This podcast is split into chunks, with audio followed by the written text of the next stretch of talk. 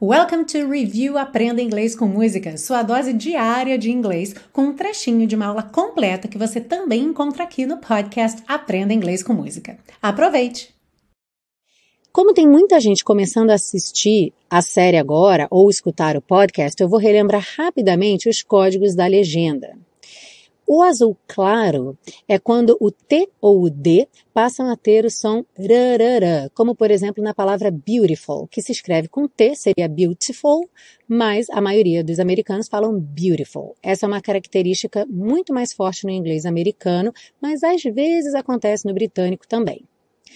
O cinza clarinho são letras não pronunciadas e você vai reparar uma quantidade enorme de letras E não pronunciadas, principalmente no final das palavras. Isso faz toda a diferença para uma boa pronúncia. O vermelhinho são as consoantes oclusivas, que cortam o som. Pensa no get, get. Você até pode ter um t, t, uma explosão de ar, mas sem o t, t, d, sem a vogal vindo junto. Já o verde na legenda significa atenção. Normalmente eu faço alguma anotação importante ali, não tem um padrão específico, mas é algo que eu quero chamar a sua atenção, então eu coloco a legenda verde. Então vamos lá. Help, I need somebody. Então repare que a gente já tem o P e o D aí vermelhinho, nada de help, I need. Então help, I need somebody. Até os Beatles, mesmo sendo britânicos, eles cantam somebody e não somebody. Então, esse D ganhou o som rarará. Seguindo, help, not just anybody. Reparem como os T's desaparecem. Not just anybody. Help, you know I need someone. Help.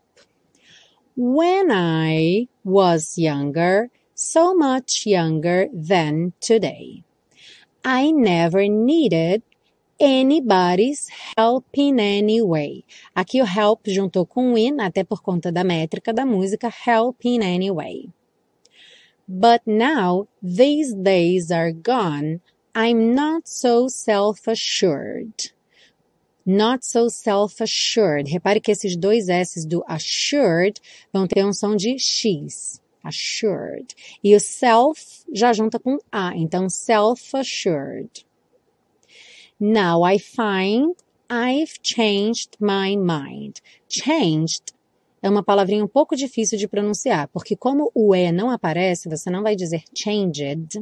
Tem que tomar cuidado, então, para conseguir passar do G para o D. Changed. Changed. E faz um D bem curtinho. Changed my mind and opened up the doors.